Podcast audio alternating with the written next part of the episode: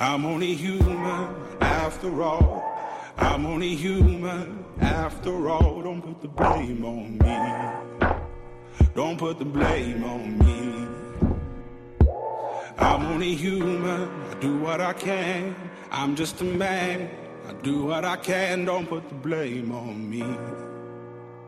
Don't put your blame on me.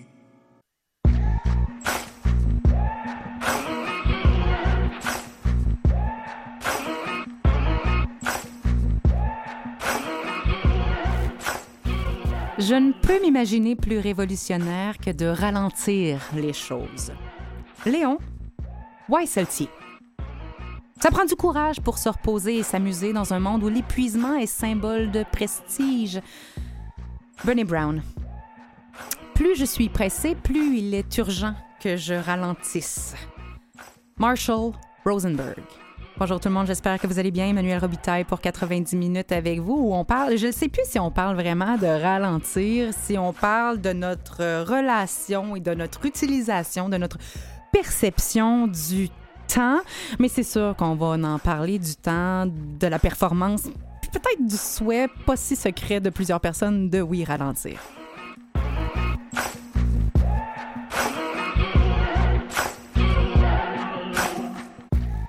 Quand est-ce qu'on s'est mis à aller vite? On le sait-tu? On, s'en est-tu rendu compte?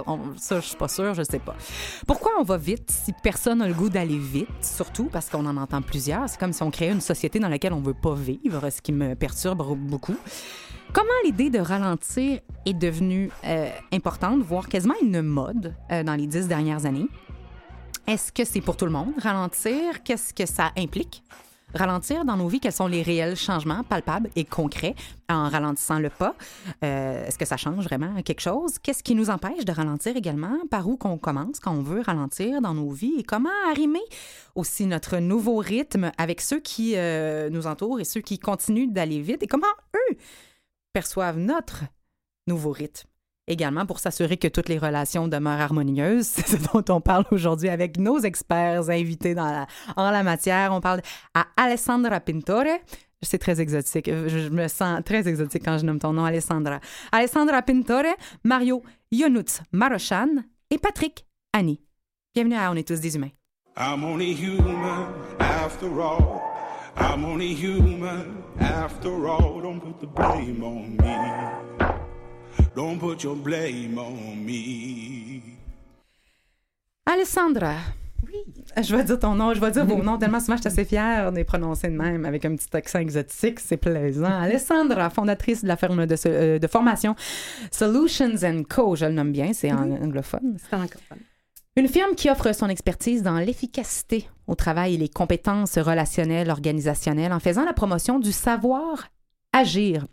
En plus d'être ambassadrice du savoir agir, comme tu le dis si bien, tu es gestionnaire, conférencière, formatrice et l'auteur du livre Conquérir euh, l'efficacité, le savoir agir essentiel à la réussite professionnelle, qui aborde le tiraillement qu'on peut vivre euh, et qu'on peut tous vivre à un moment ou à un autre entre le désir de performer, la volonté de nous réaliser, nos ambitions et le manque de temps pour le faire. Parce que parfois, travailler moins passe par travailler mieux. C'est une des façons de s'y rendre et on va en discuter avec toi. Merci d'avoir accepté notre invitation.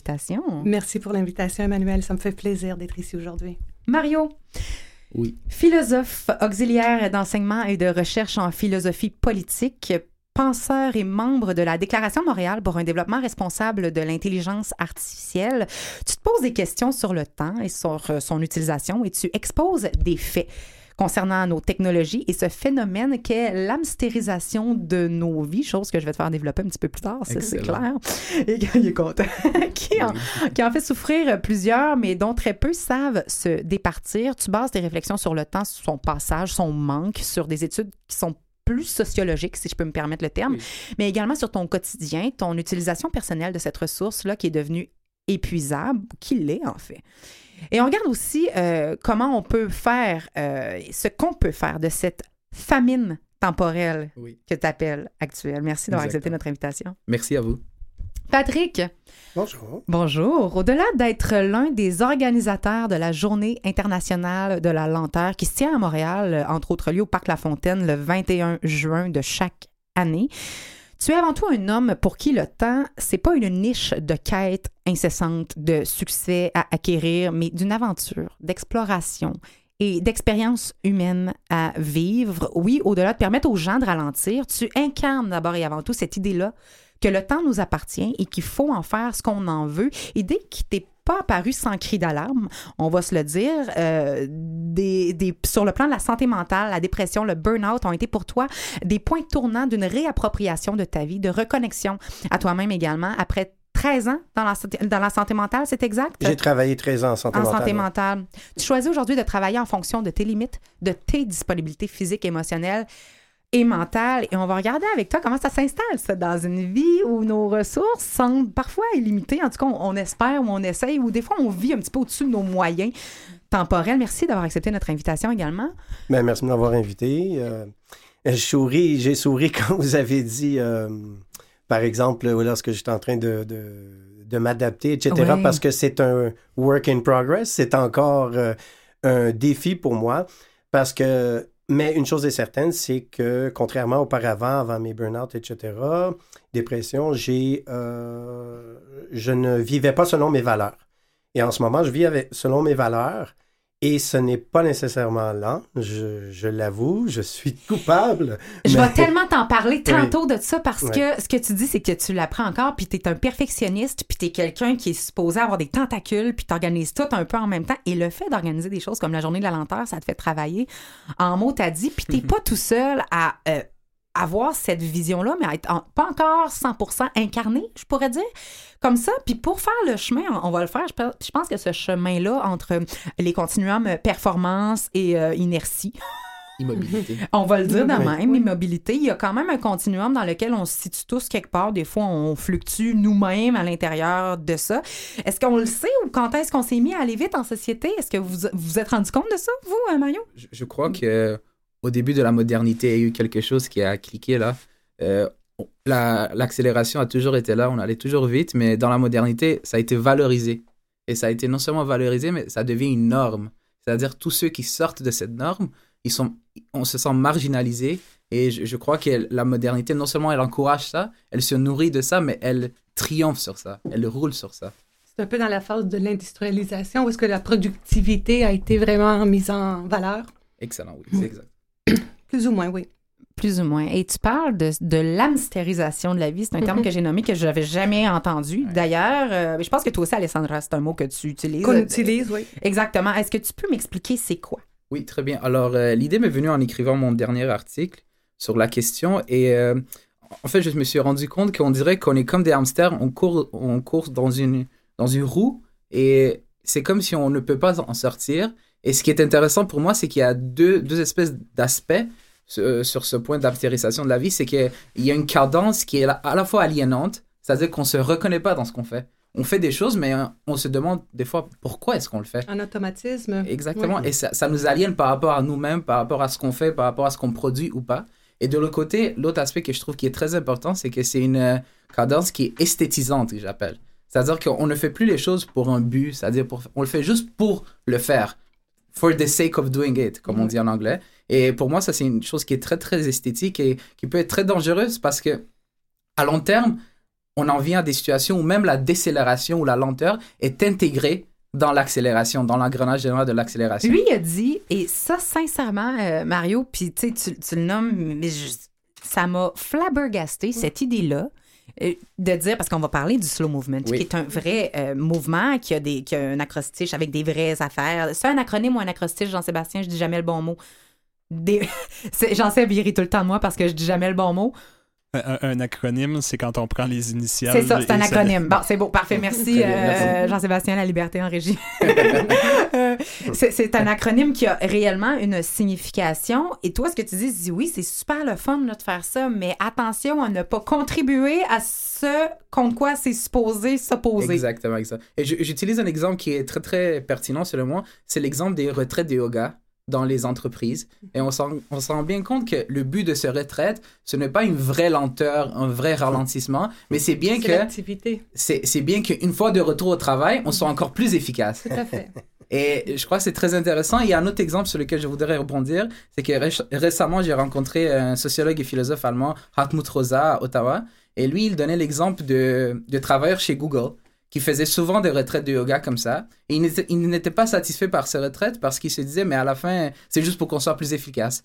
Et là, ils ont essayé des vraies retraites de yoga qui étaient vraiment lentes et tout ça. Et à leur retour au travail, ils ont démissionné. Ils ont vendu leur auto. Ils ont réellement changé de vie. Parce que c'est subversif, la lenteur. Je pense qu'on en parlera, mais c'est très subversif. C'est super intéressant parce qu'on peut se dire qu'on est sous le joug d'une société qui va vite, mais il y a un aspect très personnel aussi par rapport à cette famine temporelle, ce besoin d'utilité-là. Des fois, j'ai l'impression qu'on ralentit quelque chose, mais pour compenser ailleurs. C'est quelque chose que toi, tu t'as vu, euh, Alessandra? Mais en fait, souvent, lorsqu'on prend ce recul, où est-ce qu'on on veut ralentir, où est-ce que notre rythme est trop rapide, c'est que tout d'un coup, on a perdu la vue d'ensemble. C'est que quelque part, on, est loin de, de ce qui est important pour nous. Euh, on fait ce petit hamster qui est sur la roue chaque matin euh, sans jamais aller nulle part. Donc, il n'y a plus de, de, de réalisation personnelle. Et c'est là que souvent, on, on ralentit pour être capable de, de s'éloigner le nez du tronc d'arbre et pour être capable d'avoir une vue d'ensemble et voir toute la forêt et faire nos propres choix. Donc, ne pas être nécessairement victime de notre environnement, mais d'être capable vraiment de euh, être aligné à ce qui est important pour nous. Patrick, ça te Si parle? vous me permettez, oui, parce que ça me fait penser au neu- neuropsychologue Francis euh, Eustache, euh, qui travaille au CHU à Caen, et il disait que euh, rien ne faire serait vital. Euh, il appelle ça le, le mode par défaut. C'est d'arrêter à un moment donné tout et que laisser voyager les idées. Ça peut se faire à travers la méditation. On s'en va dans la nature, il n'y a rien autour, pas de bruit, rien. Et ça, c'est, ça permet, comme il disait, un voyage avec nos pensées. Euh, parce qu'il dit c'est impossible de construire solidement notre mémoire, euh, avec, surtout quand on se retrouve devant des informations euh, récentes auxquelles on a été euh, confronté. Notre cerveau va permettre de faire en quelque sorte une sorte de synthèse entre ces infos nouvelles et des infos plus anciennes. Donc, moi, comment je l'ai pris, cette phrase-là, ça, ça me parle tellement. C'est que euh, je suis. J'allais dire, je suis tellement dans la vitesse, c'est un lapsus, mais j'ai tendance à être tout le temps en train de. des tentacules partout, il faut que je m'occupe de ça. Il y a des enfants qui ont des besoins, tout ça, et j'oublie les miens.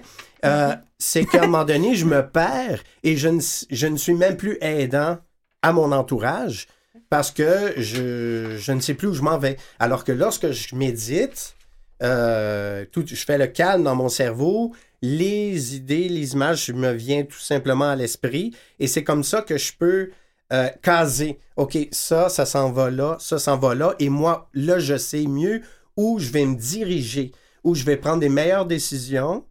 OK, et euh, des actions aussi. Il y a des limites et d'accepter que j'ai des limites. C'est ça l'affaire.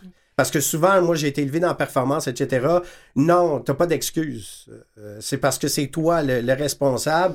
Euh, T'en fais pas assez. Puis, euh, on le disait, là, tu sais, euh, nos enfants sont drillés, si je peux me permettre le terme, à aller vite. Dépêche-toi, faut aller à l'école, dépêche-toi, faut que, dépêche-toi Ben, t'habiller. c'est quelque part, on, on- on veut qu'ils soient constamment dans l'activité. Et que la méditation, en fait, comme autre technique, c'est que on n'a plus le temps de s'ennuyer. OK? Et on voit s'ennuyer comme quelque chose de négatif. Mais c'est dans l'ennui que notre pensée devient créative. C'est dans l'ennui que notre pensée trouve des solutions. C'est que si notre cerveau est constamment en train d'être hyper stimulé, euh, on n'arrive pas à prendre un recul. Mais on peut plus l'appeler ennui, on l'appelle méditation. Mm. C'est un peu comme un, un terme plus tendance, plus cool, moins tabou, parce que dire ben je, je, je m'ennuie, ben c'est comme qu'est-ce que tu vas faire de ta vie, fais quelque chose. Ou t'es quelqu'un de plate. Euh, oui, Mais dans le fond, c'est c'est comme un moment d'ennui, c'est un moment de jeu libre d'adulte structuré, la méditation. mais- mais oui, exactement. Si un enfant, si, si vous vous rappelez quand nous étions enfants, on s'ennuyait, mais à un moment donné, on se levait puis on trouvait quelque chose à faire. OK? Mais cet ennui nous permettait justement de, de prendre des décisions. On parle de clarté d'esprit, on parle de lucidité Tout quasiment. à fait, oui. Euh, C'est vraiment intéressant ce que vous dites parce que vous mettez le, le- le doigt sur quelque chose de très intéressant. Je crois qu'avec la lenteur, il y a un jugement de valeur qui est associé, Oui, comme tout vous dites fait. exactement. Et selon moi, ça vient du fait qu'on associe la lenteur à un manque de vitesse. Oui. ou un manque de rapidité. Alors qu'on n'asso- on n'associe jamais la rapidité à un manque de lenteur. On, on ne pense jamais dans ces termes-là. Et à partir de là, je crois que justement la nuit, où tout ce qui est lent ou tout ce qui est immobilité est vu, est vu comme quelque chose de négatif. Et de l'autre côté, tout ce qui est rapidité est vu comme un signe de réussite ou quelque chose qui paraît comme de la réussite. Et, et c- et c'est là, selon moi, que, que partent tous les problèmes. Mm. Oui. Dans, dans ce sens-là. Lesquels? Vas-y, Alessandra. C'est quoi le ma, problème? J'ouvre ma canne de verre. C'est que même en tant que parent, je veux dire, euh, on, on- on crée des activités hyper structurées. Il y a, il y a l'école, Les euh, cours, les- les cours, le soccer, Ouais. la danse, euh, jouer avec des amis, on va aller faire ça. Et on permet plus avant tout à l'enfant de s'ennuyer. Donc, on, on, on, on, hyperstimule notre enfant euh, qui, par la suite, il n'apprend pas à pêcher.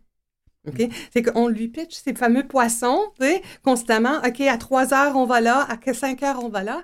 Puis, on n'enseigne pas notre enfant à, à, créer son propre, sa propre réalité. Mais la question, pourquoi? Pourquoi? Moi, j'ai embarqué dans ce- cette thématique- thématique-là aussi euh, avec des enfants que je m'occupe, dont je ne suis pas le parent, mais je suis très impliqué. Et ah, il faut développer le cerveau, euh, il faut euh, s'arranger pour que l'enfant soit le plus dynamique possible pour qu'il puisse importante. survivre dans le 21e siècle, qui est un siècle de fou. De De- l'accélération. ça, c'est ma perception. C'est fou ce qui est demandé.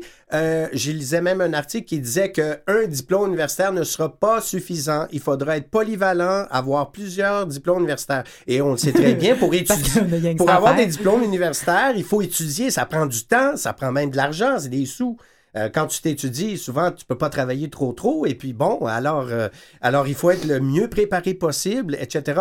Mais c'est une erreur, effectivement, parce que l'enfant a besoin de s'ennuyer. Justement, je lisais un article là-dessus récemment qui disait justement qu'on est dans un monde hyper stimulé avec les tablettes maintenant, les téléphones, et il y a même une pathologie euh, qui est reconnue maintenant, des psychiatres qui ont parlé dans les médias, qui ont dit que c'est une nouvelle sorte de maladie. Les enfants qui sont accros au, au cellulaire, et quand on les, a, on les enlève des mains, ben, même l'enfant frappe le parent ou euh, Il y a l'intervenant. des symptômes de craving, c'est Oui, ce oui. qu'on peut Oui, dire, tout à à- fait. à littéral- Le Oui, oui. craving étant le manque, Tout à euh, fait. pas comme une drogue.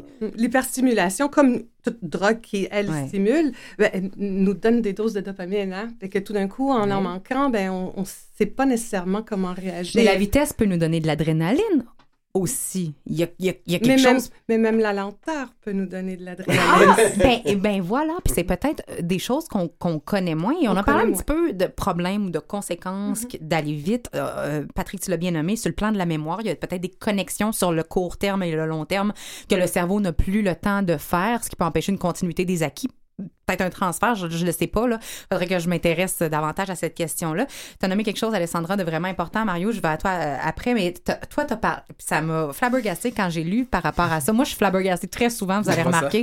Euh, C'est un bel je enthousiasme. me flabbergaste assez, euh, assez fréquemment. Euh, c'est que tu as dit euh, non seulement ça, mais il y a une perte sur le plan des sens. Absolument. C'est que quelque part, euh, on, est construit, on est bâti pour être optimaux à la vitesse de la marche. Ça veut dire que tous nos sens sont à leur meilleur lorsqu'on marche. Ça Donc, veut je sens mieux. Ben, tu entends mieux, tu vois mieux, tu, tous tes sens sont mieux. Ça veut dire que le moment qu'on commence à aller vite, nos sens n'arrivent pas à suivre.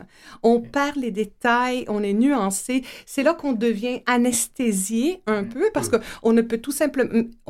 On n'a plus- on n'a pas assez de récepteurs pour recevoir ça à une certaine vitesse.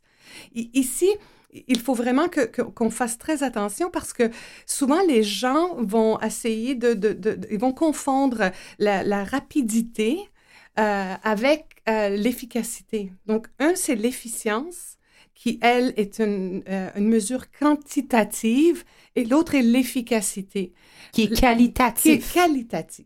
Hmm? Ça veut dire que qu'est-ce qui est important pour nous en tant que satisfaction, c'est le sentiment de progresser vers quelque chose qui est important pour nous. C'est-à-dire que l'activité stérile de la roue de hamster nous donne aucune satisfaction. OK? Euh, on n'a pas la sensation de progresser. Sauf si on veut paraître cute aux yeux de nos parents, de nos voisins puis des autres. Ça dépend. Ça nous donne quand même pas Ah, de satisfaction ah, personnelle. Ah, Colin, OK? je pensais que ça rentrait dans la même c'est- boîte. C'est dommage. Et c'est là que euh, tout d'un coup, il y y a comme un, euh, une chute OK, au niveau de, de, de tous euh, nos, nos savoir-être. C'est que euh, en n'atteignant pas des objectifs, on a moins de confiance en soi. Notre confiance en soi affaiblit l'estime de soi. On n'y voit plus une valeur personnelle. Et tout d'un coup, euh, tout notre monde euh, n'a plus de sens pour nous. Dire que si on veut cultiver ce sentiment de satisfaction personnelle, d'épanouissement personnel, il faut partir avant tout de se dire qu'est-ce qui est important pour moi, pas pour mes parents, pas pour mes voisins, pas pour la société, mais pour moi. Ça veut dire que si moi, je suis stimulée par l'éducation, avoir trois maîtrises, et passer le reste de ma vie étudier, ben ça me stimule, ça me satisfait, je me sens épanouie. Mais si moi, qu'est-ce que je veux être?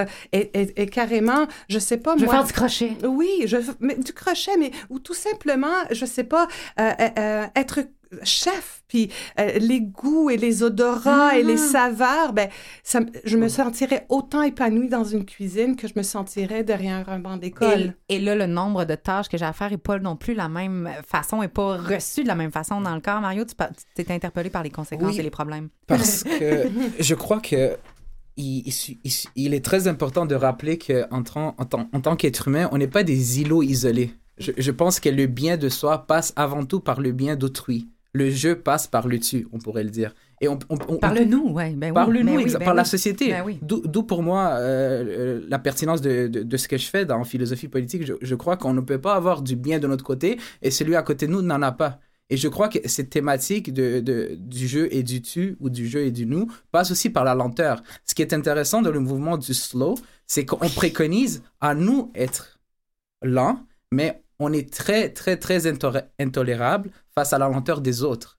Et pour moi, ça, c'est quelque chose, c'est, c'est quelque chose qui en, qui en dit beaucoup sur nous-mêmes. Parce que c'est comme si on ne respecte pas la vitesse de l'autre. Et ce qui est encore plus intéressant, c'est que la lenteur de l'autre n'est peut-être même pas une lenteur. Peut-être pour lui, il va très, C'est très son vite. rythme très Oui. normal. Exactement. C'est À la limite, perception. peut-être qu'il se dépasse. tu Oui. sais, On sait pas. Patrick, Oui, tu voulais ajouter pas. quelque chose? Ben, juste par rapport à ce que vous parliez tout à l'heure, euh, Madame euh, Alessandra. Alessandra. Euh, donc, euh, et la question, j'ai une question que j'ai envie de poser. Évidemment, il y a des, des aspects positifs à, à- à la vitesse à quelque part, mais il y a, moi, je suis pas là pour parler de la bonne- du bon côté de la vitesse, mais je suis là pour conscient. En tout cas, bref, Euh, il y a le, j'ai perdu mon idée à force de parler vite. Euh, donc, non, c'est ça, c'est l'aspect. Pourquoi est-ce qu'on utilise cette vitesse-là? Il y a une des, des, des, des choses que j'ai remarquées en moi-même et chez les autres par la suite, c'est que la vitesse, ça engourdit les émotions. Un peu comme de l'alcool. Il y a une utilité à ça, c'est que c'est trop pour moi ce que je vis là, là, euh, dans mon entourage. Mais c'est de l'étourdissement. Fait que je l'étourdissement, je vais vite, je m'occupe parce que dès que je suis seul avec moi-même, je panique. Il y a une difficulté. Je panique et c'est trop pour moi pour gérer ça. Je- je- si Fait tu permets, Est-ce que. Puis on dit qu'il y a une prise de, de- une augmentation de prise de- d'antidépresseurs. Ouais. Et souvent on dit que la dépression arrive à nous-mêmes lorsqu'elle est euh, lorsqu'on devient étranger à soi-même. Donc est-ce que c'est pas une utilité de la dépression suite à une vitesse? il y, a, un aspect, et je ne suis pas toujours nécessairement d'accord, euh, il y a un aspect qui est, ça- mais il y a aussi tout cet aspect où est-ce que notre environnement est perçu de plus en plus menaçant. Le jugement des autres, la productivité, les résultats, les objectifs, les ambitions, et qui déclenche constamment nos mécanismes de défense. Ça veut dire que chaque fois qu'on est déclenché un mécanisme de défense, on est soit la fuite ou l'attaque.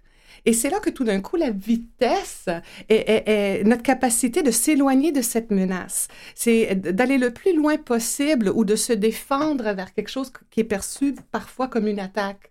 Euh, L'estime de soi ici est très importante. Des, fois, on se sent menacé euh, par un regard, par un, un ton, par euh, tout simplement la comparaison avec l'autre. Et cette course époustouflante est souvent une question de survie. Et c'est là qu'on voit les gens tellement épuisés. On va discuter euh, à savoir s'il faut vraiment ralentir et si c'est vraiment pour tout le monde ralentir. Puis si quand on ralentit, faut-tu ralentir partout? Puis faut-tu euh, ralentir vite? Ça, c'est drôle comme question dans quelques instants.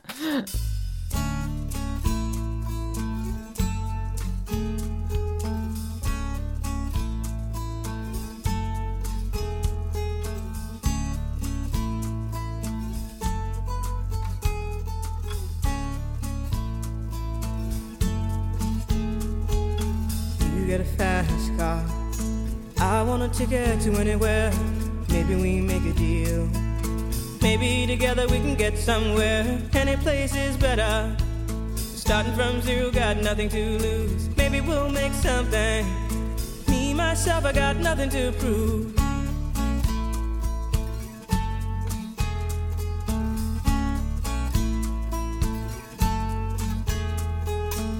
You got a fast car. I got a plan to get us out of here. Been working at the convenience store. Managed to save just a little bit of money. Won't have to drive too far. Just cross the border and into the city. You and I can both get jobs and finally see what it means to be living.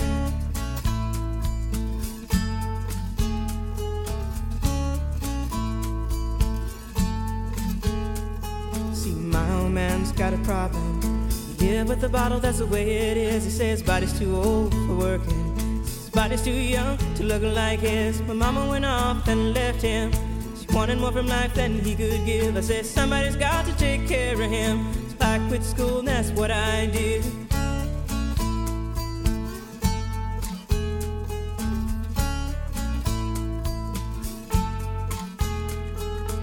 You got a fast car. Is it fast enough so we can fly away? We gotta make a decision.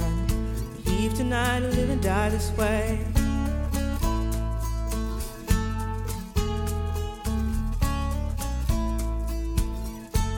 So I remember when we were driving, driving in your car. Speed so fast, I felt like I was drunk. City lights stay out before us, and your arm felt nice wrapped around my shoulder. And I, I had a feeling that I belonged. Had a feeling I could be someone, be someone, be someone.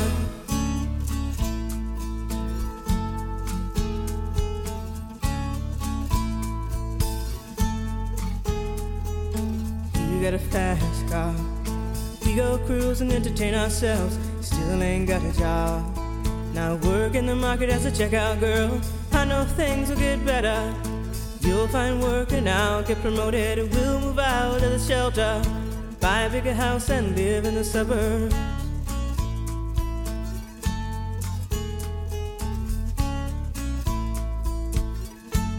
So I remember when we were driving, driving in your car. Speed so fast, it felt like I was drunk.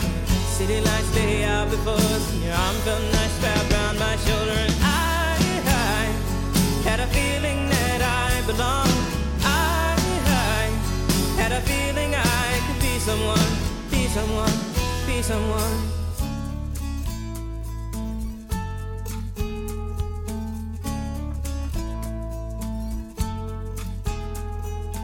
You got a fast car. I got a job that pays all our bills. Instead of drinking late at the bar, see more your friends than you do your kids. I'd always hope for better. Ralentir, c'est le mot d'ordre aujourd'hui. Ah, On est tous des humains. On continue d'en discuter avec nos experts invités, Alessandra Pintore, Mario Ionut Marochan et Patrick Annie.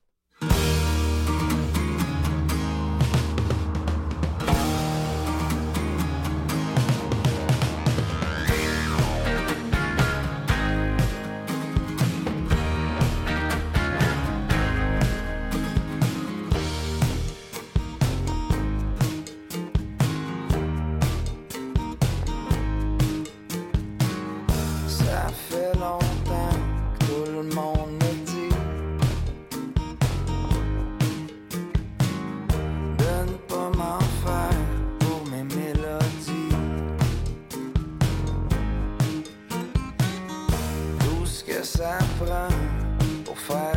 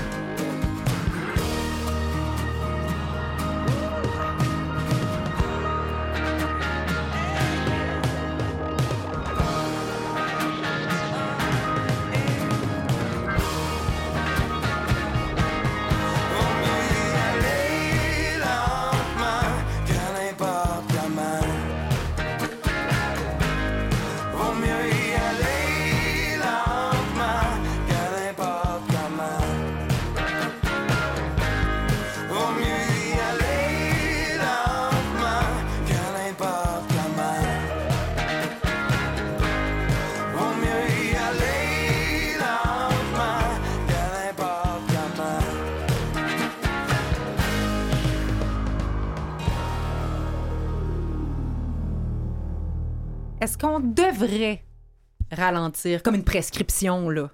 Mettons, Mario. Euh, je crois pas qu'on devrait poursuivre le but euh, euh, de la lenteur à tout prix. Je crois qu'il y a des sphères où la lenteur est à sa place, comme il y a des sphères où est-ce qu'on veut de, la rapidité, de l'accélération. Il ne faut pas de la, lenteur à tout prix. Et je, crois que c'est intéressant de justement réfléchir la chose de manière non pas absolue, mais de manière tout à fait contextuelle dans Et certains possible- et contextes. comme une possibilité, mais c'est parce que tu en as, t'en as parlé de ça, de, on prescrit la lenteur. Oui, on l'a prescrit, oui, tout à fait. C'est un Et- médicament en Oui, soi. exactement. Et je crois que ce qui, ce qui est derrière ça, c'est qu'on on a cette impression que d'un côté, on a le problème, l'accélération, et de l'autre côté, on a le remède, miracle, qui serait la lenteur. Et pour moi, l'accélération ou la vitesse en tant que telle n'est pas un problème absolu. Non. Ce qui est problématique pour moi, c'est l'urgence et le deadline, Et peut-être la perte de sens dans lequel on, dans le sens dans lequel Oui, on court. qui est là. généré par ça, justement. Oui, peut-être. Et, et c'est ça, c'est être capable de faire la différence entre l'urgence et l'importance. Oui. Hmm? C'est que dans l'urgence, c'est vraiment une notion de temps, c'est de rapidité, tandis que l'importance, c'est une question de, de résultat Oui. À, et à surtout, la base. dans l'urgence, il y a une question de menace. Oui, tout à fait. C'est ça qui est... Et- et- on se sent menacé. tous les effets secondaires, une fois, comme je disais tantôt, qui sont déclenchés. On parle de cortisol, tous les hormones qui sont déclenchées chaque fois on est en situation de hyperstress. Et, et- et- et les, c'est ça qui est néfaste. Donc, la prescription de la lenteur, c'est la prescription d'éviter des situations stressantes qui déclenchent nos mécanismes de défense et qui, eux, ont un impact négatif à notre cerveau et à notre corps. Mais vous savez, euh, moi, ce que je propose euh, quand on fait les, les journées de lenteur au Festival de lenteur, c'est un retour à l'équilibre, tout simplement. Écoutez, il y a 6-8 personnes qui sont mortes en attente d'une opération cardiaque du cœur. Euh, ça a été sorti les nouvelles récemment, cette année ou l'année passée, euh, pour, à l'Institut cardiologique. En tout cas, on ne va pas dire l'hôpital, mais évidemment, dans ce sens-là, ça serait bien qu'il y ait une accélération dans le traitement Oui. euh, des personnes en attente. Ça, c'est important. Si mon père a une crise cardiaque, euh, je ne suis pas pour la lenteur à ce moment-là. Donc, il y a des délais qui n'ont Hum. pas leur place non plus. Je veux dire, tu peux pas prendre ton temps quand tu fais une opération en cœur ouvert. Tu peux pas dire, j'en ai assez, je vais aller prendre un café. C'est le temps de ma pause. Ah, c'est super bon, j'avais pas pensé à ça, mais c'est vraiment vrai parce que c'est rendu que c'est comme la panacée de tous les mots, mais au final, effectivement, on peut pas s'y mettre. À, à to- on peut pas le mettre peut-être à toutes les sauces. Patrick, tu as quand même fait un changement, ou du moins, tu es en changement, on va se le dire. Tu es encore en transition de Oui. changement de rythme de vie. Il y a des cris d'alarme qui ont été, euh, qui ont, qui ont sonné chez toi, comme chez plusieurs personnes Oui. qui nous écoutent, c'est-à-dire un burn-out, un crash de ton organisme. On appelle ça un trouble de l'adaptation de l'humeur maintenant. là, le burn-out, on appelle ça un burn-out. Mais, euh, Selon le DSM-5, c'est euh, ça. ouais, c'est ça. mais, mais, mais pour reprendre les paroles de Guy Corneau, le psychanalyste, Oui. euh, la souffrance euh, a-t-elle un sens? Euh, selon son livre, euh, moi je crois comme lui, oui. Elle est initiatrice. Elle nous amène à une prise de conscience euh, sous plein de formes. Et euh, aussi, un ça fait un appel à un changement. Donc, quand on- que vous nous posez la question, est-ce qu'on doit ralentir Ouais. tout le monde? ouais. Je crois pas que c'est pour tout le monde. Moi, vous me diriez ça quand j'avais 18 ans, j'étais tellement, j'avais beaucoup de projets, etc. Non, parce que je suis capable et ça ne me déséquilibre pas. Mais en même temps, j'ai une- il y a comme une responsabilité en tant qu'être humain, car nous sommes pas seuls. Est-ce que ma vitesse affecte les autres? Tu sais, genre, je suis en arrière, je suis en ligne d'attente, puis là, je dis, ouais, euh, c'est bien donc long, là, euh, qu'est-ce qui se passe? Ben, je suis en train d'ajouter du stress à la personne qui, qui reçoit les gens, et alors qu'elle fait son mieux. Souvent, j'en, j'en vois ça, des gens impatients comme ça. Leur sentiment d'aller, de vouloir, ou le vouloir d'aller plus vite, nuit à l'autre, stresse l'environnement, crée des stress inutiles. Euh, donc, mais pour revenir à soi-même, ça dépend de chacun, chacune et où est-ce qu'on est dans notre vie en ce moment présent. Et ce qui nous nourrit, parce que encore, on fait encore la différence entre euh, se faire gruger de l'intérieur par le temps versus être complètement épanoui par notre horaire qui est rempli peut-être, mais de choses qui ont du sens. Oui, tout à fait. Euh, Est-ce que tu, quand même, Patrick, même si tu es encore en apprentissage de, Oui. du ralentissement, euh, parce que tu es quelqu'un qui va vite, ça va vite dans ta tête, ça va vite dans ta vie, ça va vite dans tes idées également, puis c'est quelque chose qui t'a stimulé longtemps, mais que des fois, il y a un revers de médaille. Euh, Est-ce que, tu, est-ce que tu, quand même, te considères comme un, on disait un slow d'Amérique, mais c'est vraiment drôle, et ce n'est pas un oiseau, un slow du, comme le slow movement. Oui, ben, comme moi, j'ai donné des, je donne des catégories à- à- aux personnes qui font partie de ce slow-là. Parce qu'on dit que c'est pas pour tout le monde, mais c'est qui, qui qui a été intéressé par les journées de la lenteur, justement, qui le slow, puis tout ça? Ben, un peu comme le réseau québécois de la simplicité volontaire, des gens qui veulent revenir aux, aux- aux valeurs plus humaines, mettre l'être au lieu de l'avoir. Et Ou souvent, faire, ouais. Oui, et souvent, on, on- Je donne le- le- l'exemple du docteur Duranceau, pas celui qui a écrit le livre sur la... la- Robert euh, Béliveau, pardon. Robert Béliveau, euh, qui est cardiologue euh, et qui, faisait des conférences à l'époque euh, à propos de la simplicité volontaire, etc. Et il disait que, bon, il y a sa voisine qui était dans un quartier UP à l'époque, et elle travaillait super fort, très vite, elle allait toujours vite. J'ai pas le temps d'être avec mes enfants, disait-elle. Mais lui, il lui a proposé pourquoi tu irais pas dans un quartier moins huppé, une maison moins dispendieuse, et ton, ton travail permet de gagner assez d'argent pour travailler à temps partiel et être avec tes enfants, passer du temps de qualité, etc. Euh, il y avait une résistance auprès d'elle. Encore une fois, comme euh, Madame Alexandra. Alexandre? Oui, Ale- Alessandra. Alessandra. Alessandra, pardonne. Avec un petit peu de. Ouais. y ah, que j'aime ça, la vie est belle. là, ouais. Donc euh, c'est ça, donc euh, et ça dépend. J'ai perdu mon idée, ça va trop vite. ça m'arrive souvent. Euh, mais euh, par rapport à ce que disait Dr. Béliveau, c'est ça. Donc, euh, la, qualité avec l'enfant, elle est possible. Tout est question de choix. Hein? Une question de choix par rapport à soi. Par rapport à soi. Donc, quand on parle d'équilibre, c'est là où je veux en venir. Moi, par exemple, une question d'équilibre, moi, j'ai des valeurs hu- humanistes et euh, je, ne me pers- je, je- je ne me vois pas autrement en train d'aider des enfants, surtout qu'il y en a un qui est en difficulté au niveau d'hyperactivité, etc. En tout cas, il- les diagnostics, je, je m'en balance, mais bon, c'est l'époque où on est. Euh, donc, l'important, c'est de prendre du temps avec, d'écouter ce que la personne a à dire, l'enfant a à dire. Mais le Ça slow, là, on va se le dire, là, ça permet. Parce que là, on parlait des gens qui Oui. allaient à tes, à. Tes événements également. C'est des gens qui veulent Euh, se rapprocher nos événements, de c'est l'humain, pas mes événements, ouais. de vos événements, bien Ouais. sûr, toi, ton équipe.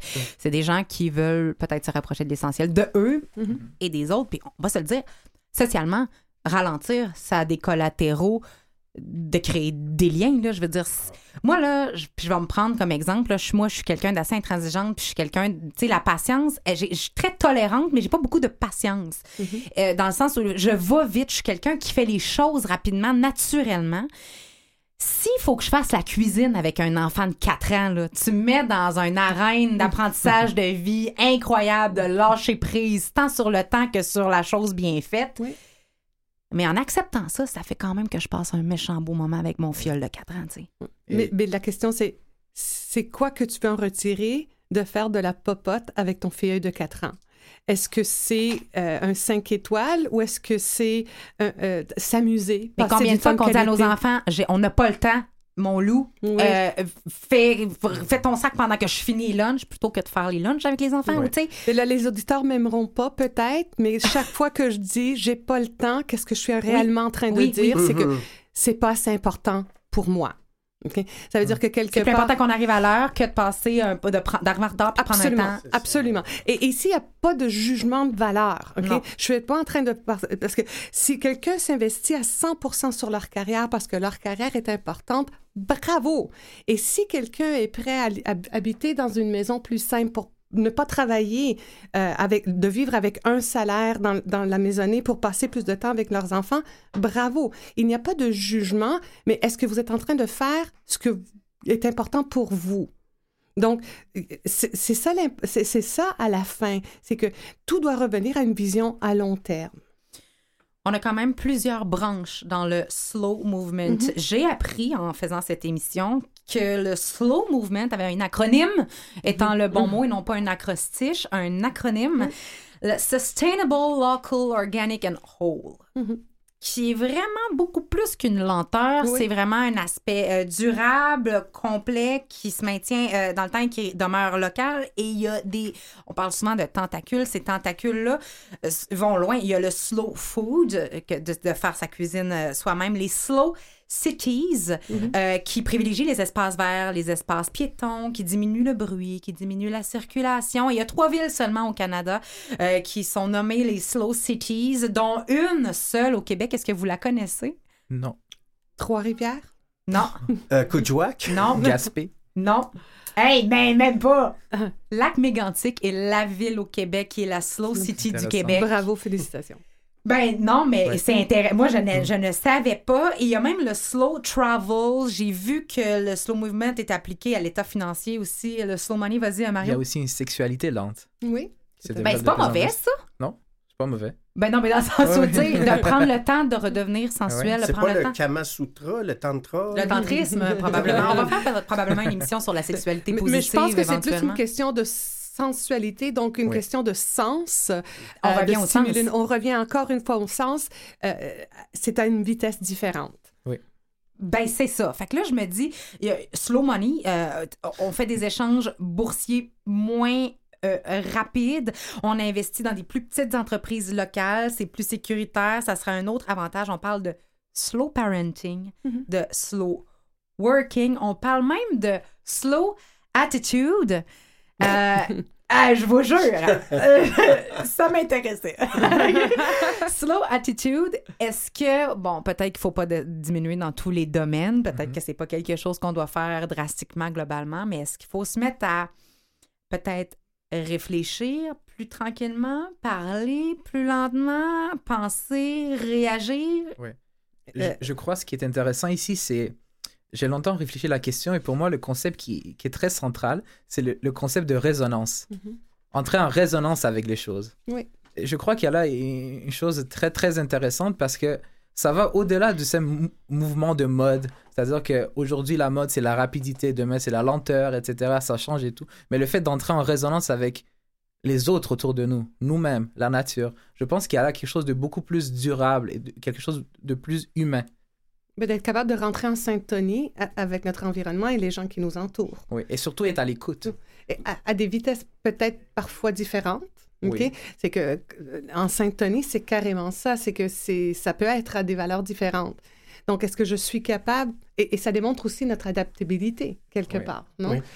Plus on est adaptable, plus euh, j'ai un peu l'impression que plus j'ai été capable de développer mon adaptabilité, plus j'ai eu des, des, des, des expériences de qualité. Oui. Ben, en fait, moi, si je peux répondre de ce que j'ai réalisé en prenant le temps d'y penser maintenant, euh, que j'ai pas répondu vraiment à votre question. Moi, je fais partie au- du mouvement slow. Je fais partie de la catégorie des, catégorie des personnes slow dans le sens où est-ce que j'en fais la promotion. Euh, je suis pas euh, le gourou idéal, donc euh, je vous demanderai pas 10% de votre salaire, c'est moi qui vais vous payer 10 Euh, tu sais. Mais honnêtement, euh, lorsque je crée ces événements-là, c'est un peu comme Gandhi disait, devenez le changement que vous voulez voir dans le monde.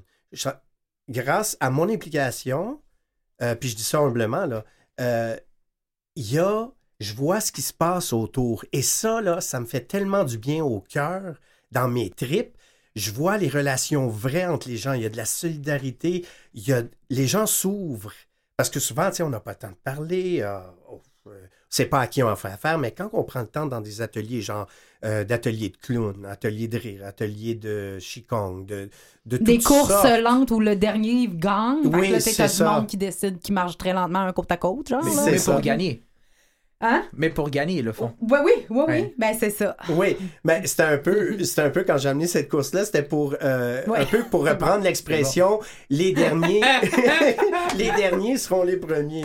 Mais c'est vrai, vous avez un bon point. Important. pareil. Oui, oui, ils Parce que c'est- là que tu dis quand la lenteur sert. Le intègre, pro- le- elle nourrit. la, la réussite, Ouais. encore, il y a comme un effet pervers très caché. C'est juste que ça a été récupéré. Comme Mm. beaucoup d'autres mouvements. C'est très facile pour le système de le récupérer. Moi, je l'ai-tu dit que ça, ça me flabbergastait? Ouais. Je, je pense que je l'ai dit, mais je vais leur dire. Mais en fait, c'était, c'était intentionnellement parce que c'était pour renverser ce qui était exagéré. Mhm. Le- le- la médaille Non, non, d'or, c'est- c'est le merveilleux, là, La, ben la- la- la médaille d'argent, c'est le deuxième des perdants. Tu comprends? C'est ça, ça souvent qui se dit.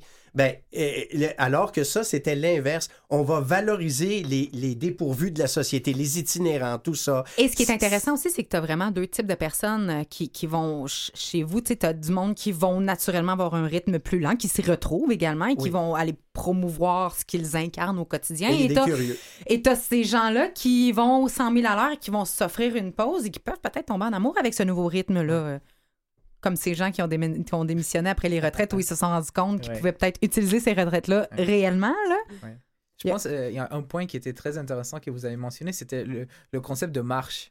Pour moi, c'est un concept très, très intéressant parce qu'il s'oppose d'un côté au, à- à- au jogging ou disons au fait d'aller fait. très vite et il s'oppose aussi à l'immobilité, Tout au fait de ne pas marcher. Et c'est très intéressant parce que déjà, ch- chez Rousseau, on retrouve cette idée du fait que Rousseau disait que seul en marchant, son cerveau s'activait. C'est comme si ses, Mm. ses idées et ses pensées étaient mises en mouvement Ils par le fait.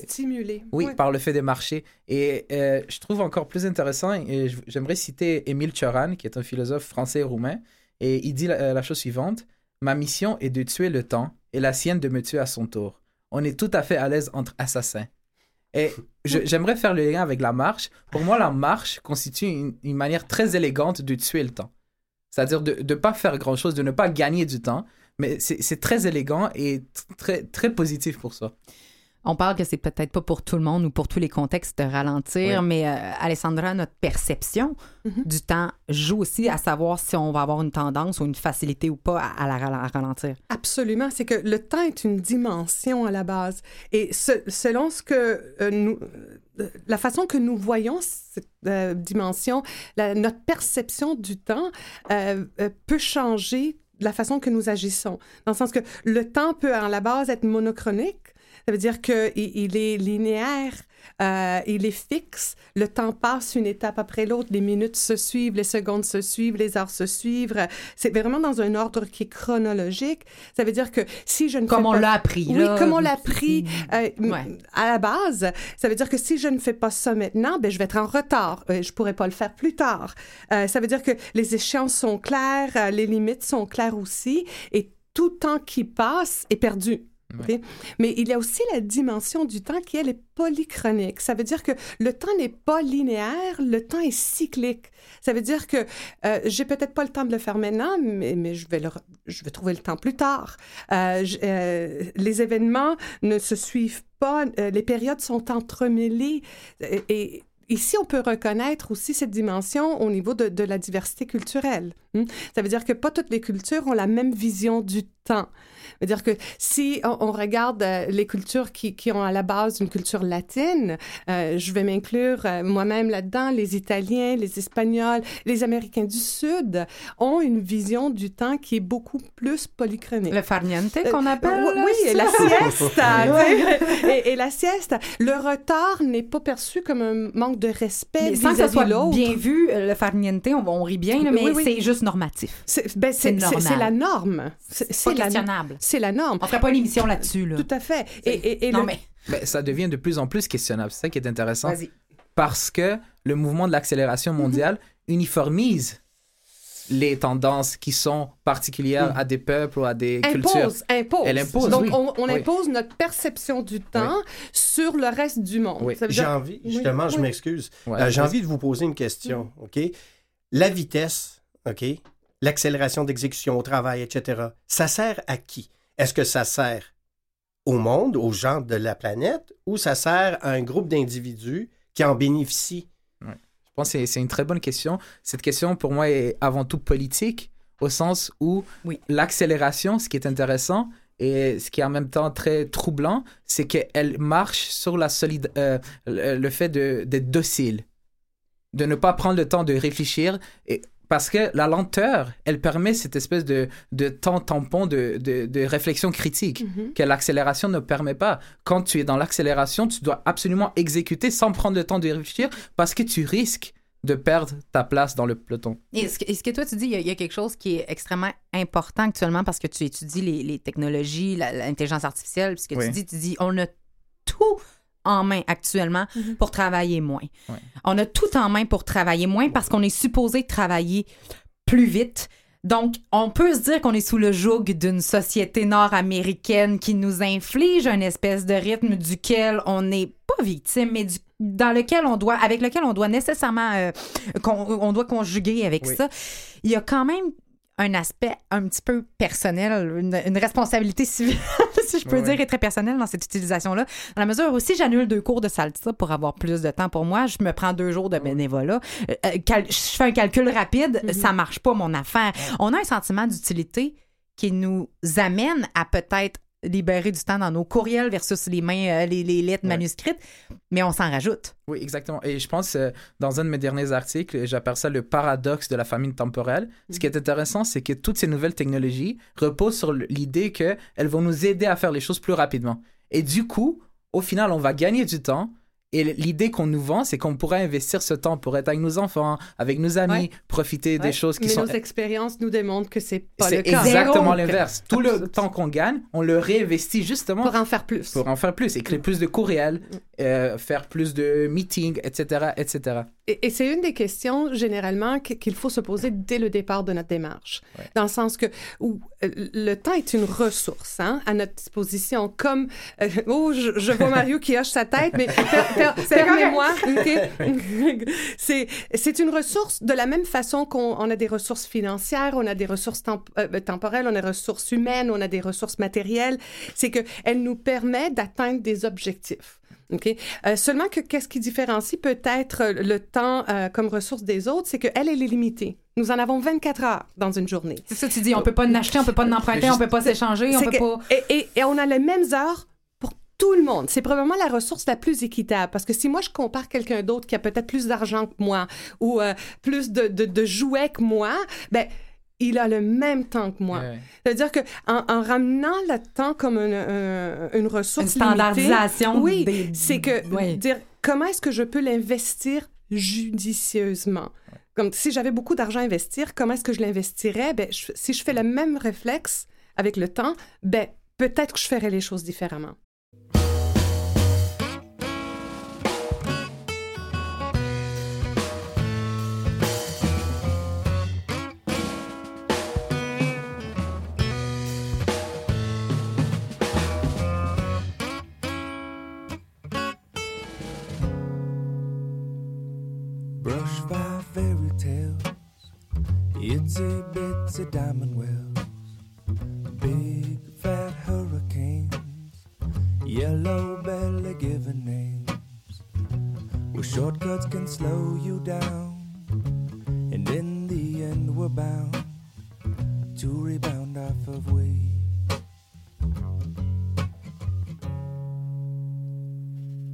dust off your thinking caps, solar powered plastic plants, pretty pictures of things we ate.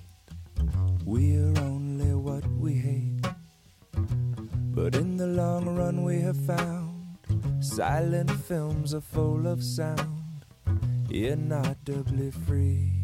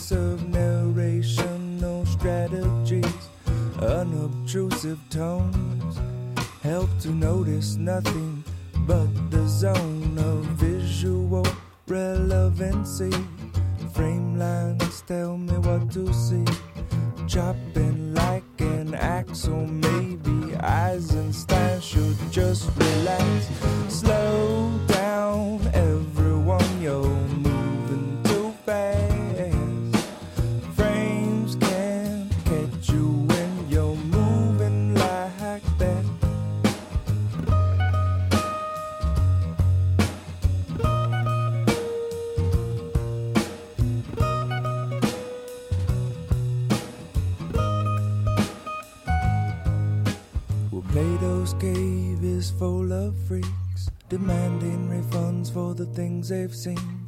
I wish they could believe in all the things that never made the screen and just slow down, everyone. You're moving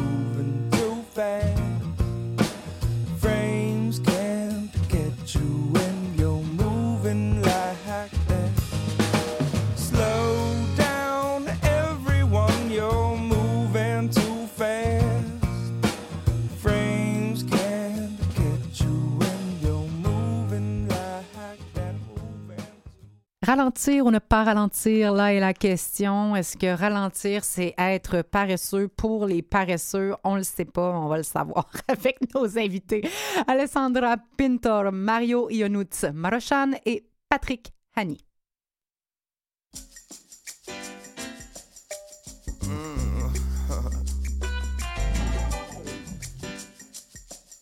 And,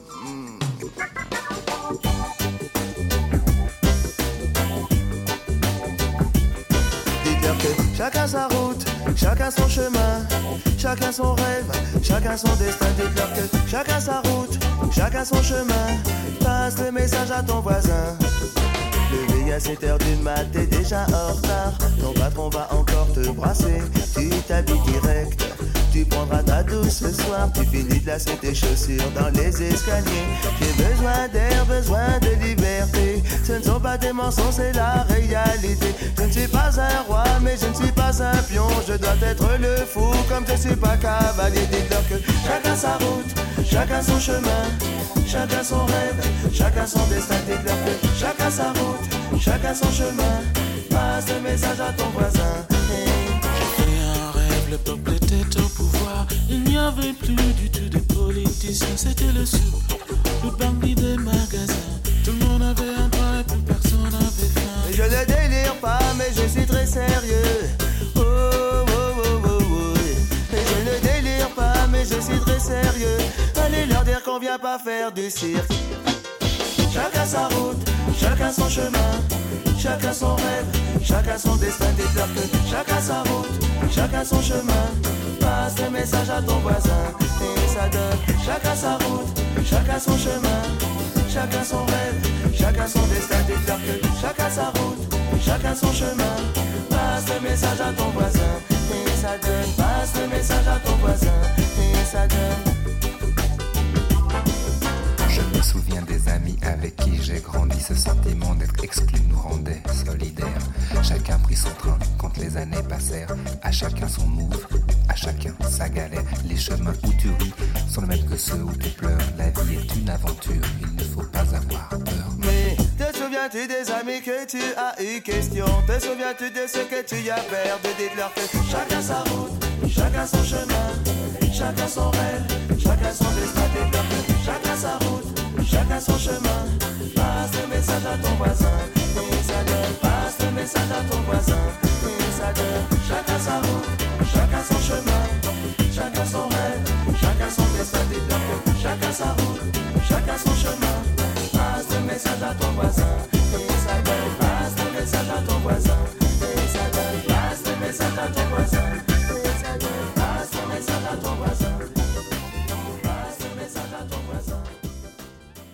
On revient déjà, ça va si vite. Non, c'est pas vrai. Euh, Est-ce que ralentir, c'est de la paresse? Je, je peut-être, je vais commencer avec ça. Euh, ralentir et paresseux, euh, c'est pas la même chose. Ralentir, c'est une question de vitesse. Être paresseux, c'est, ne pas avoir aucun objectif, ne pas avoir aucune motivation, ne pas avoir aucune euh, stimulation. Donc, on peut ralentir euh, pour avoir une vue d'ensemble. On peut ralentir pour se ressourcer. On peut ralentir pour être créatif, pour trouver des solutions. Il n'y a pas de paresse là-dedans du tout. C'est c'est vraiment de ralentir, toujours avec un objectif. Des fois, euh, la course de celui qui court le moins vite, c'est pour gagner. Ben, des fois, on ralentit pour aller vers notre objectif. Pas nécessairement aller plus vite, mais aller de façon plus directe vers l'atteinte de notre objectif. Donc, il n'y a pas de paresse. Mais même si c'était de la paresse, est-ce que c'est négatif être paresseux? Parce que c'est très mal vu dans notre société. C'est hein. surtout Mario, Oui, mais- avec nous. La paresse est surtout mal vue parce que elle est l'antipode de celui qui réussit ou qui nous montre qu'il réussit. Tandis que le paresseux, lui, à la limite, il ne veut même pas montrer qu'il ne pas réussit pas. Oui, absolument. Il ne- ne n'essaye pas. de réussir, donc il n'y a pas de... Ouais, c'est ça. Oui, tout à fait, je suis d'accord avec ça. C'est, il y a un tabou, on ne veut pas être perçu comme quelqu'un de paresseux. Et, et- et je pense vraiment que dans la paresse, il y a un risque. Oui. Euh. L'inaction euh, décroît notre motivation. Donc, c'est un peu... ce- Moins on fait, moins on veut faire aussi. Ben, c'est ce que c'est, ça m'amène à cette idée-là. Est-ce qu'il y a un point dans le continuum de la lenteur qui devient, je dirais peut-être pas jusqu'à dire malsain, mais est-ce qu'on peut trop ralentir, tu sais? Ralen- trop ralentir pour qui?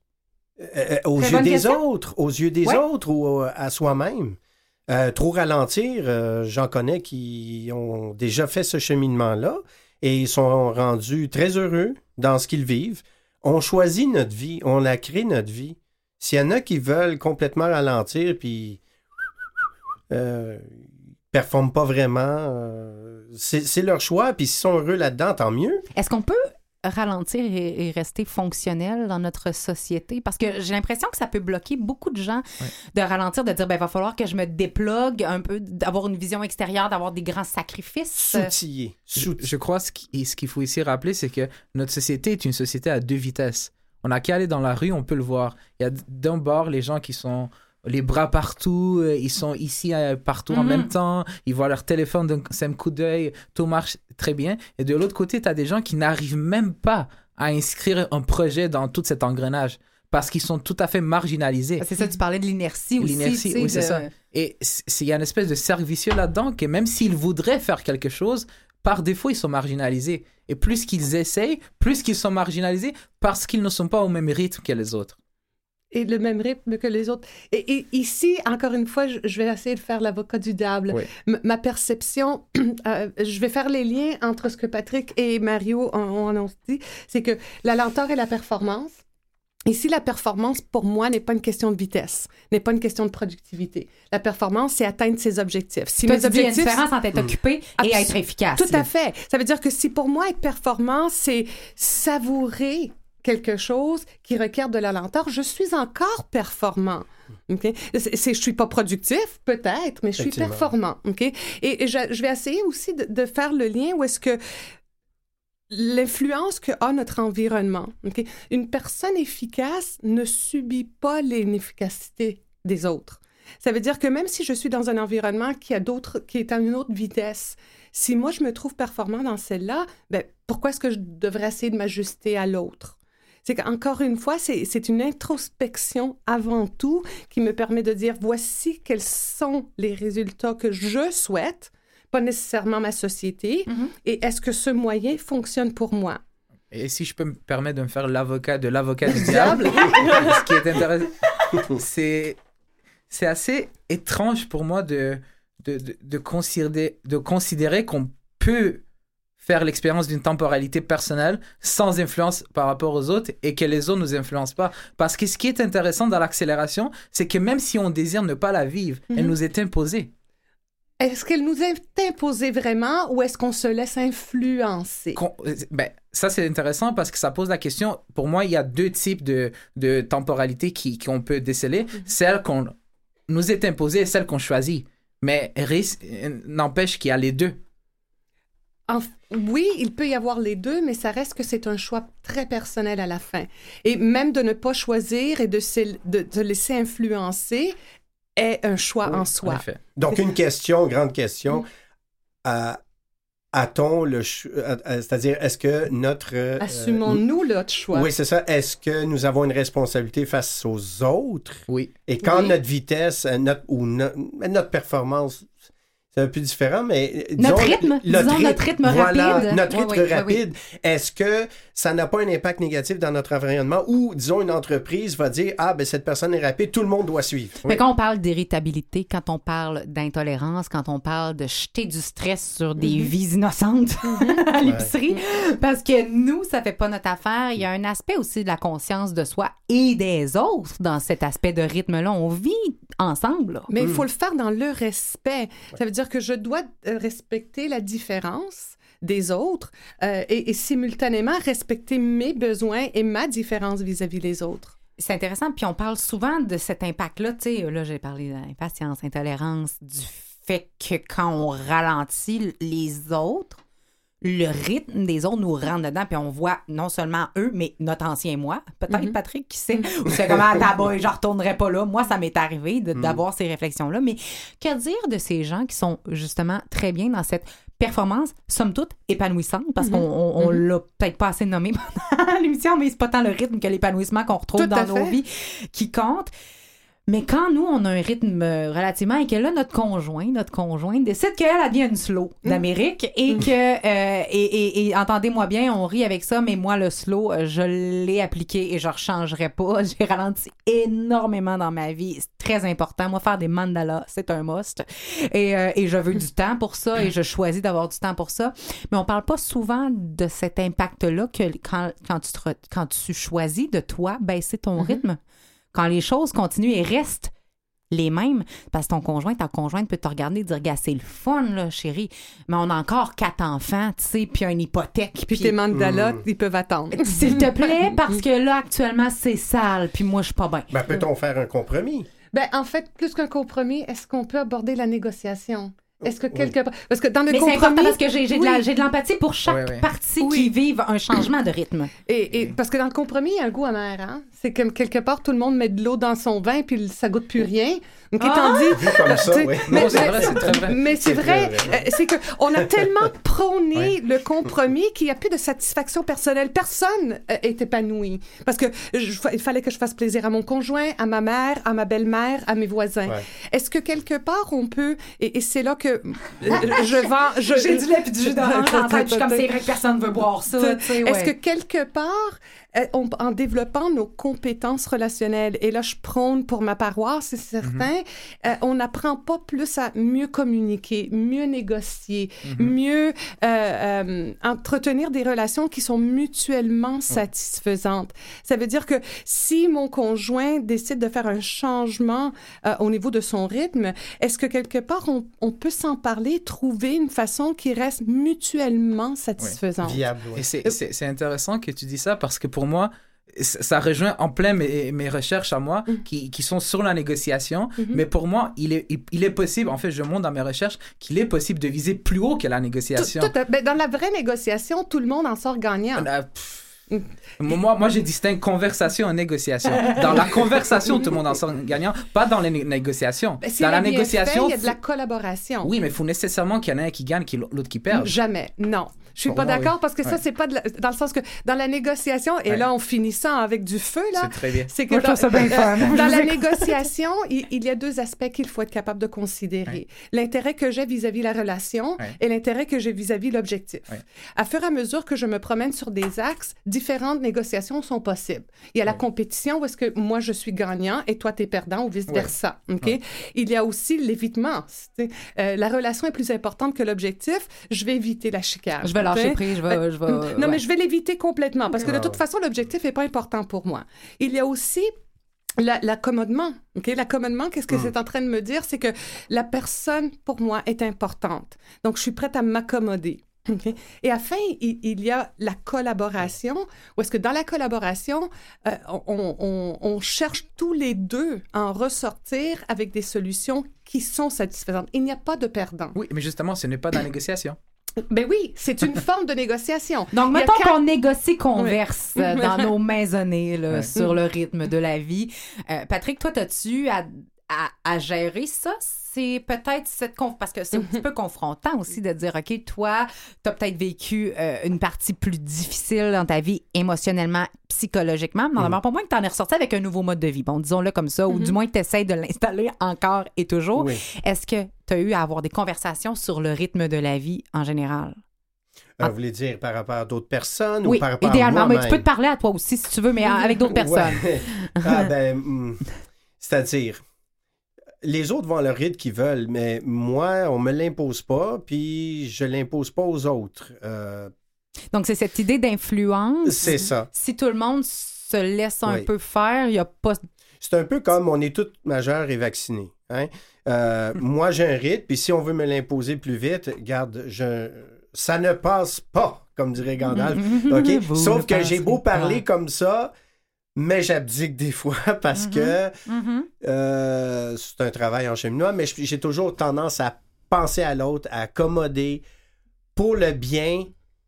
En tout cas, des enfants, entre autres. On parlait de- négociation, C'est toujours, euh. ouais, c'est ça. Mais moi, je vois pas perdant-gagnant. Pour moi, c'est l'objectif à atteindre. L'objectif à atteindre, je suis prêt à faire plein des concessions pour arriver à l'objectif. Et quand on est dans les valeurs d'amour universel, c'est très difficile euh, d'être dans ce mouvement slow tout le temps. Là. C'est comme, OK, prendre le temps, ça, ça, ça peut entrer dans le cadre slow.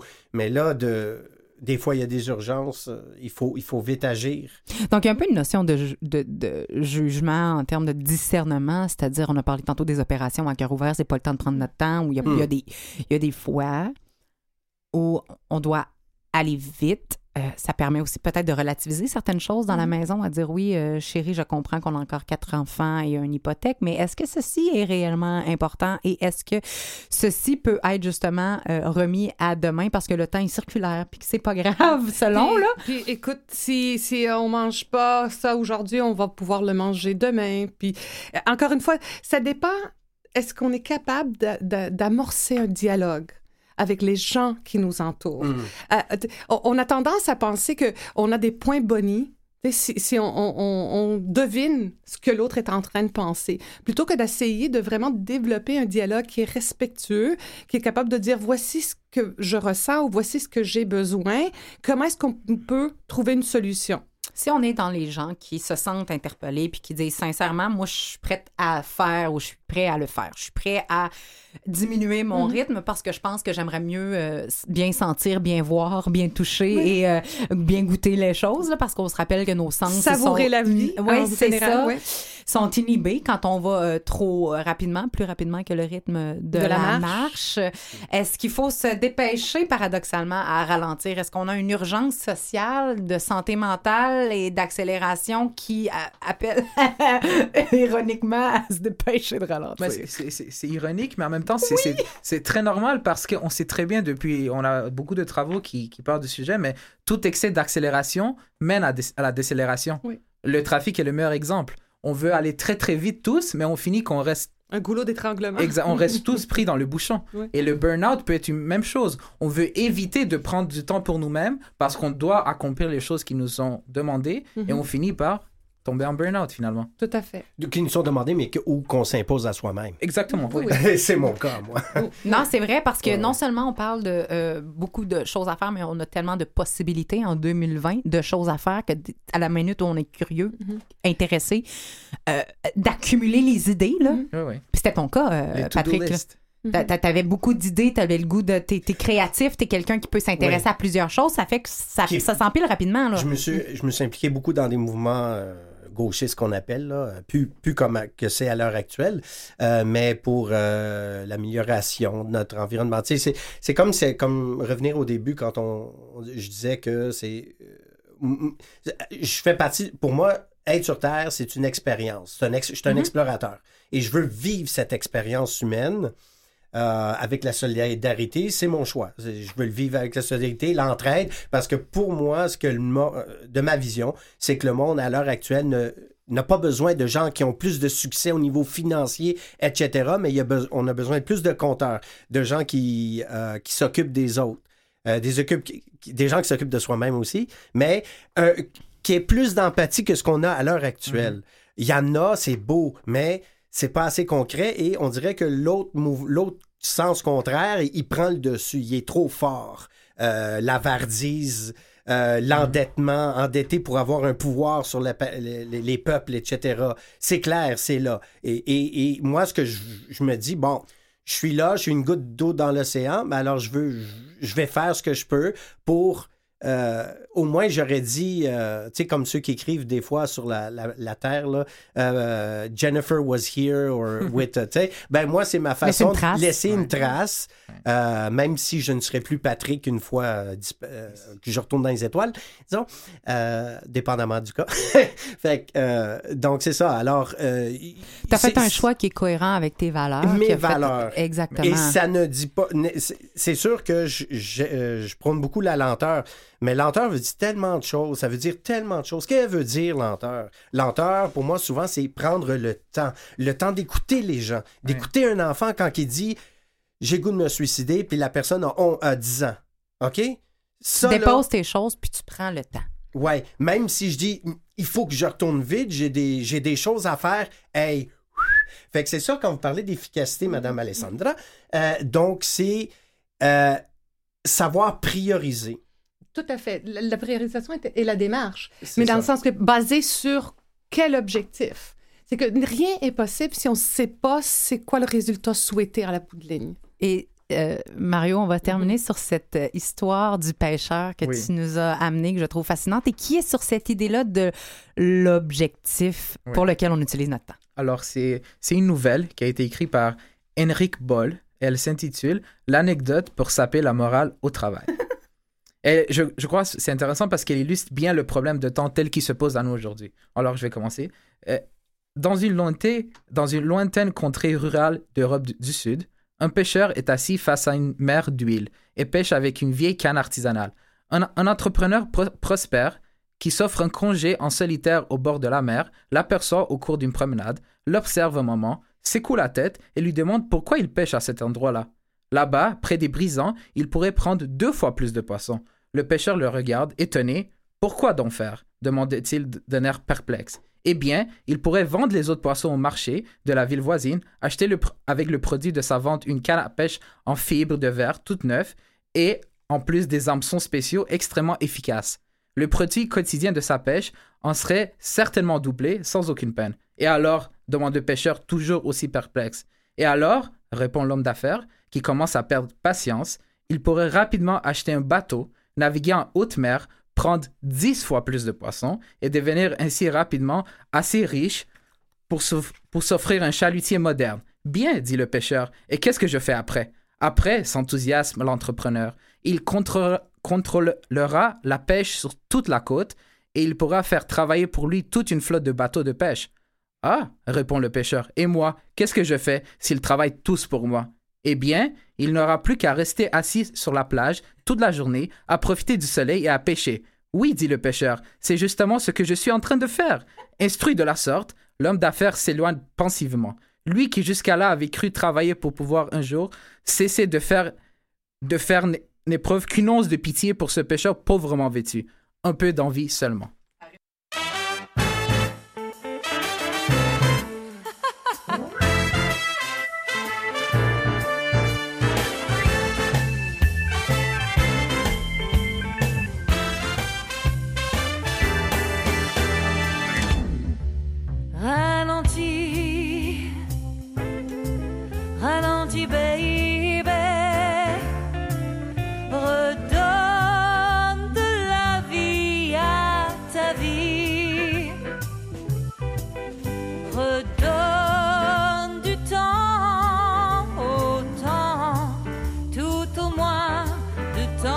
hold.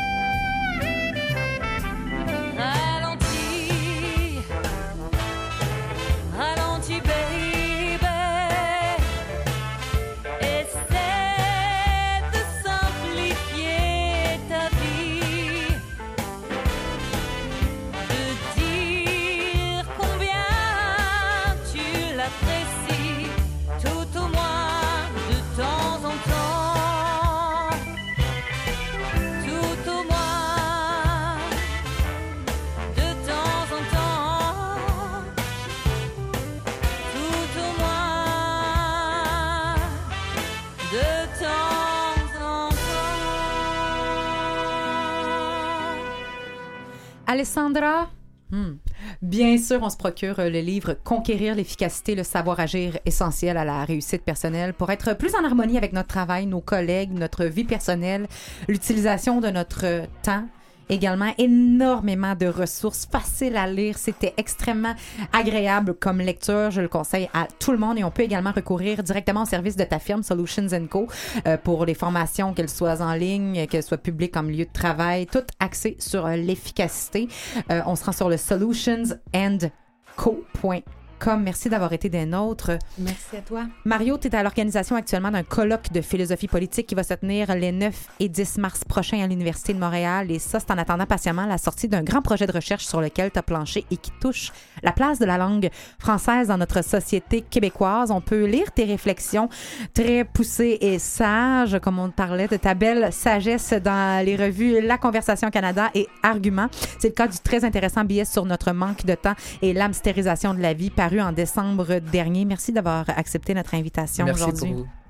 Patrick, la euh, traditionnelle journée de la lenteur aura lieu le 21 juin prochain dans le cadre de la Journée internationale de la lenteur. Du côté de Montréal, c'est au euh, Parc La Fontaine. On, la Fontaine, on se rend sur le www.journéedelalenteur.com et nouveauté les 24, 25, 26 avril prochain. C'est un festival qui nous attend. Merci euh, d'avoir été là. Merci à Jean-Sébastien à la Liberté.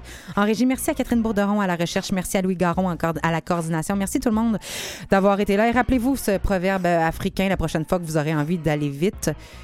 Si vous êtes perdu, ne marchez pas vite. Et rappelons-nous que euh, seul, on va vite, mais ensemble, on va plus loin.